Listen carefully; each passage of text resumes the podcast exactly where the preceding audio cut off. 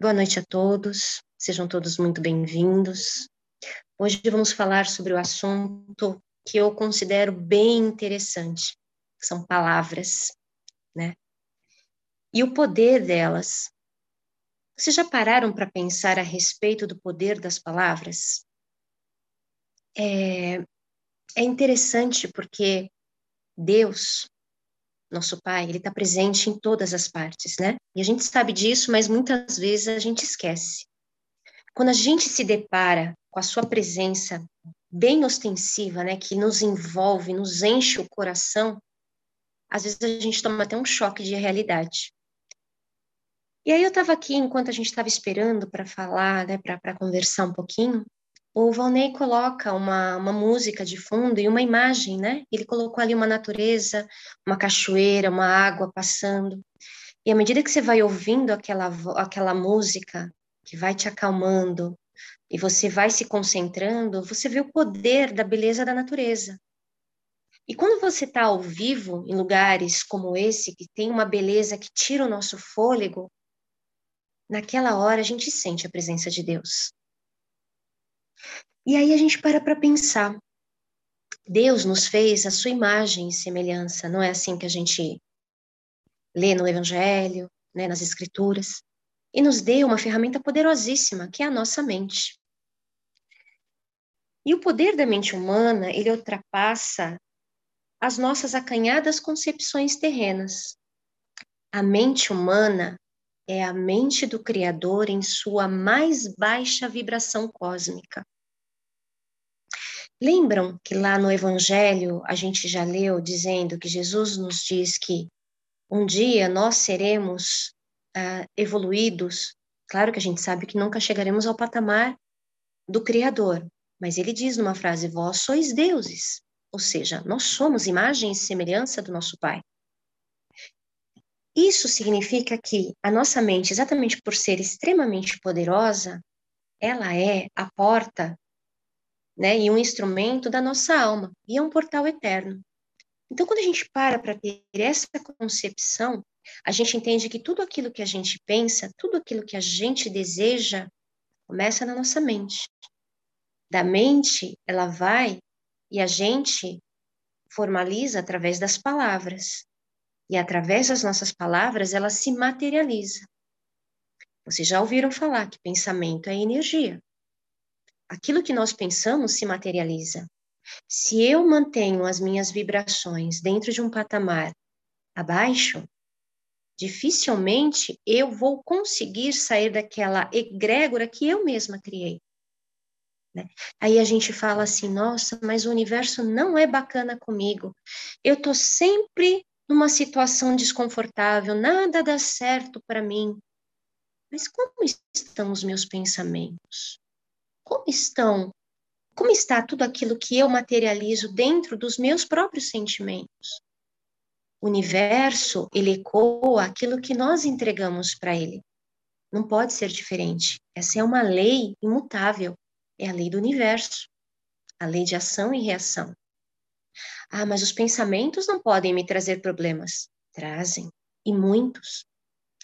Muitas vezes, as nossas palavras, quando são ditas de forma ferina, maledicente, depreciativa, depressiva, ela vai me trazer problemas que certamente, se eu não tivesse criado dentro da minha mente determinadas situações, fatal, e, desculpem, é, com certeza eu não passaria por nenhum problema que aquela minha fala causou. Sabe aquele comentário que a gente está lá no, trabalhando e de repente alguém fala assim: Nossa, você viu a roupa que Fulana veio hoje? Nossa, não condiz com esse ambiente. E aí você pensou, você verbalizou, alguém escutou, se sentiu envolvido por aquilo e dá continuidade. Assim nasce a maledicência. Mas também pode ser o contrário. Alguém faz um comentário nesse sentido, eu posso me calar, eu posso mudar o assunto. E eu quebro naquele momento aquele, aquela vibração de sentimentos ruins. Eu posso mudar o contexto da situação.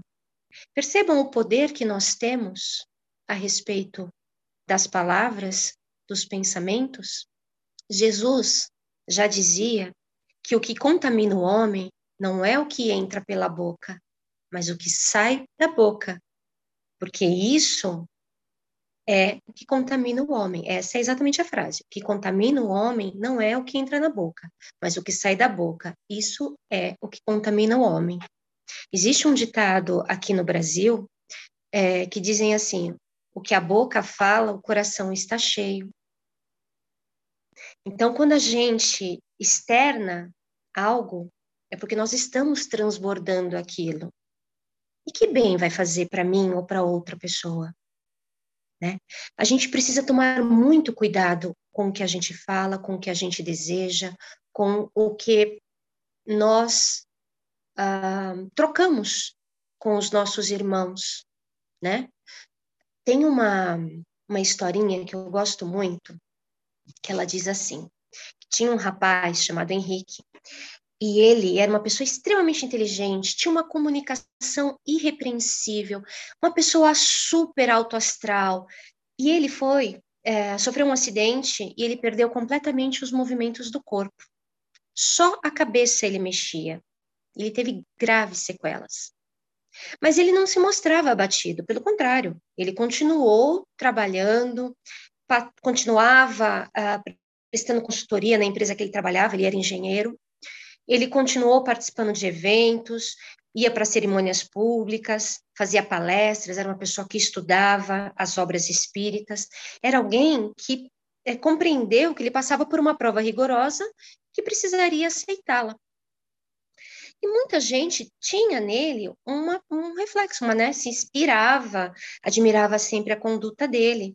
Só que existia um outro rapaz chamado Fernando, que ele não se conformava de jeito nenhum com aquela situação. Ele, para ele, aquilo fazia mal. E ele era uma pessoa extremamente materialista, extremamente é, negativo, uma pessoa depreciativa. Tanto é que as pessoas acabavam fugindo dele porque ele adorava azucrinar a vida de todo mundo. E aí um dia ele teve uma oportunidade, ele resolveu dar uma cutucada no Henrique. E ele começou assim: "É difícil viver assim, né?" Aí o Henrique diz para ele: a dificuldade existe em qualquer situação, meu amigo. E dando e sorrindo, né? Aí ele ficou quieto, olhando. Depois ele virou para ele e falou assim: "Mas no seu caso é mais complicado". Ele falou assim: "É a parte que me toca". Eu não entendo por que, que você tem tanta calma, Henrique. Ele falou: Eu sei o que se passa comigo. Mas você vai ficar desse jeito para sempre. Ele falou: isso é transitório. A existência do corpo físico é transitório, é um curto prazo de aprendizado para minha evolução interna. Ele virou, o Henrique o Fernando vira para ele e fala assim: Mas você sabe que eu não aceito nada disso? E o Henrique responde: É porque você ainda não compreende. E aí, de novo, ele ficou quieto, macambuzo, olhando aquela situação. Ele falou assim: Mas você não se sente vontade de se mexer? Ele falou assim: É claro que sim. Mas não posso. Estar imóvel é a maneira pela qual a providência divina está me fazendo o bem. Eu falei assim, mas eu não acredito em nada disso. E aí, aquele diálogo, né, já começou a ficar incômodo.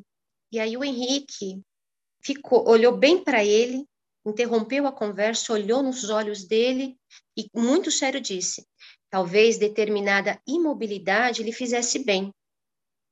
Fernando se assustou, olhou para ele, né? Ele ia retrucar, mas que mobilidade é essa? E o Henrique olhou para ele com o maior sorriso nos lábios, destacando cada palavra e disse: a paralisia da língua. E aí a gente para para pensar. É uma lição, né? Porque aquilo que ele estava falando não ia lhe trazer nenhum benefício, pelo contrário, apenas deixar desestabilizado o amigo ou o o colega de trabalho que está passando por uma situação grave. E aí vem um comentário. Se a pessoa já está caída, se a pessoa já está passando por uma série de problemas, por que eu tenho que chegar até ela e falar algo que vai piorar? Não faz sentido, né? Que a gente possa prestar atenção Porque se nós estivéssemos no, local, no lugar desta outra pessoa, certamente nós gostaria muito, nós gostaríamos muito que houvesse empatia, né? Se eu não estou bem, que eu consiga me cercar de pessoas que possam me auxiliar a sair dessa situação. Não cabe a gente enterrar, jogar a última pá de cal em quem está caído. Se eu não posso fazer nada por ela, uma palavra amiga, um gesto carinhoso, uma mão estendida, que eu possa me recolher e fazer uma oração por ela, pedir para que a espiritualidade lhe proteja, pedir que a espiritualidade possa lhe trazer a paz necessária para ele conseguir passar pelas provas. Não agregamos nada falando o que não convém, né? E aí a gente tem que tomar cuidado com o nosso comportamento, porque a gente tem pessoas que são extremamente negativas, né, que tudo vê o mal, que tudo tá ruim, que nada funciona. Aí você tem as pessoas relativistas que relativizam tudo, inclusive o próprio erro, né? E nós temos as pessoas que generalizam, que são aquelas pessoas que põem todo mundo sobre o mesmo patamar. Um exemplo, ah, todo policial é violento. Nem sempre. A condição humana, o meu, a minha ignorância ou o meu aprendizado é que vai me fazer ser um pouquinho melhor ou não.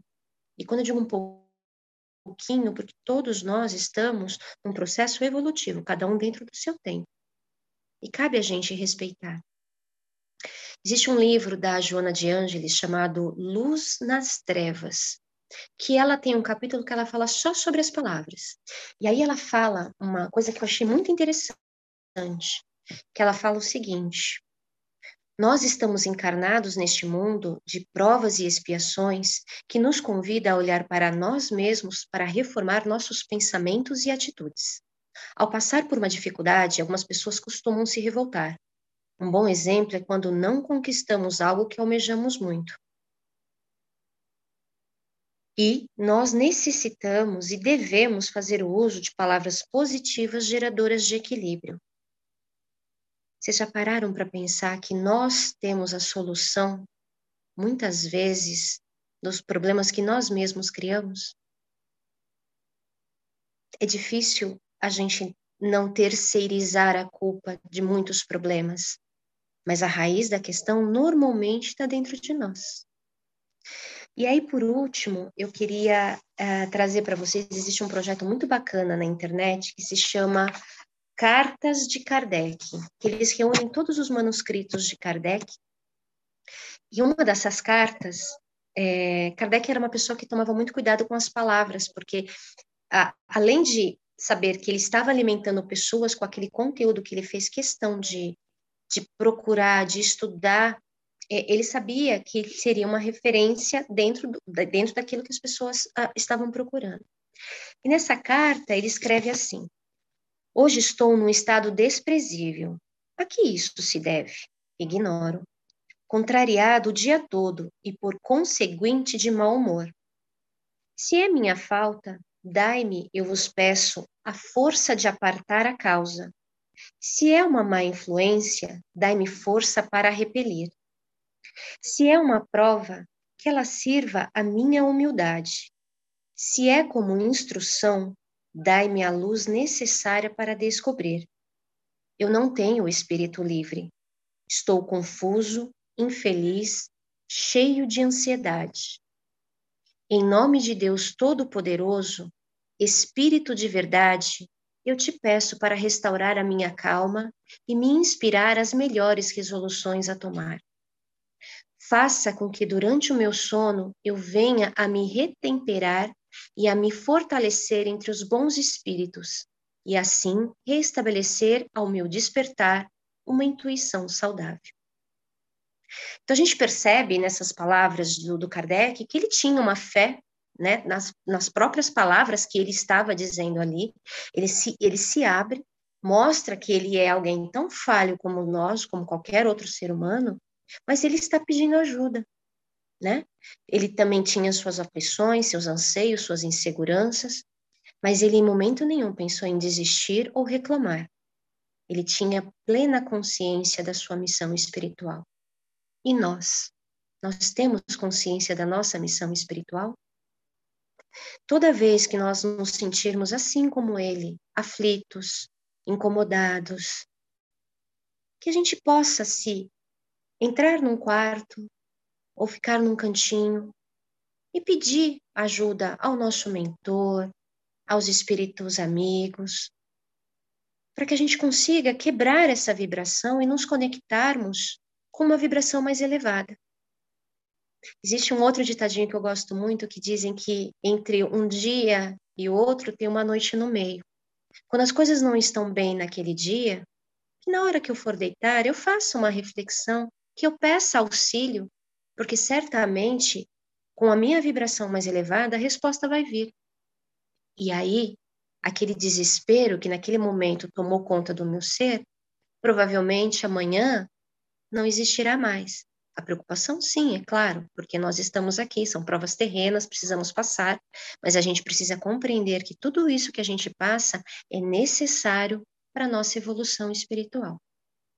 Que a gente possa pensar a respeito disso, que esse seja, que a gente possa usar Jesus Cristo como nosso maior exemplo, que cada vez que abria sua boca para falar, uh, falava coisas que edificavam, falava, usava exemplos de coisas simples, e cada vez que ele se sentia, sentia não, porque eu tenho certeza que ele não se sentiu, mas cada vez que foi proferido palavras agressivas contra a sua pessoa, ele se calou, e com um olhar amoroso ele respondeu: É um exercício difícil, mas nós também conseguiremos. Então, que a gente possa refletir essa semana a respeito disso e que as nossas palavras sejam palavras de amor, palavras de carinho, palavras de elevação, não somente para nós, mas para todo mundo que nos rodeia.